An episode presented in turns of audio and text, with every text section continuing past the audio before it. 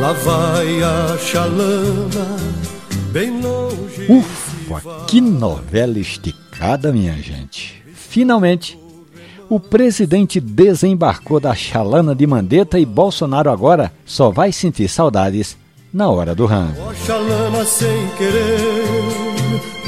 Henrique Mandetta, do estado caloroso em todos os aspectos, não só no tocante ao clima, bem quanto ao povo, bastante simpático e hospitaleiro. Saudades daquele churrasco com mandioca. Quando eu lembro da massa da mandioca, mãe. Quando eu lembro da massa da mandioca, mãe. Fui um pagode na casa do gago. E o rango demorou sair, acenava pra ele, ele mais que que que que que que que que aguenta aí.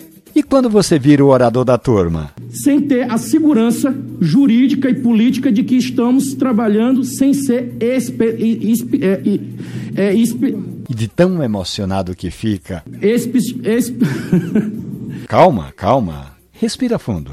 Estamos aqui sendo espe, inspecionados. Eu estou sorrindo aqui, mas é sério o assunto. O gago pulava, sorria e gritava: que, que, que, que, toma mais um limão. Ih, toma mais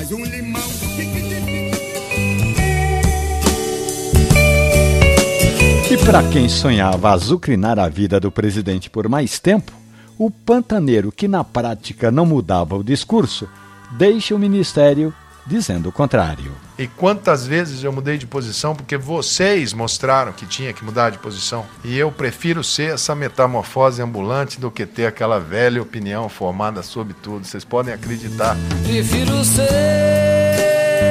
essa metamorfose ambulante eu sou Romualdo de Souza e a Crônica da Política está hospedada ali na página da radiojornal.com.br ou nos aplicativos de podcast. Um abraço, bom fim de semana. Eu quero dizer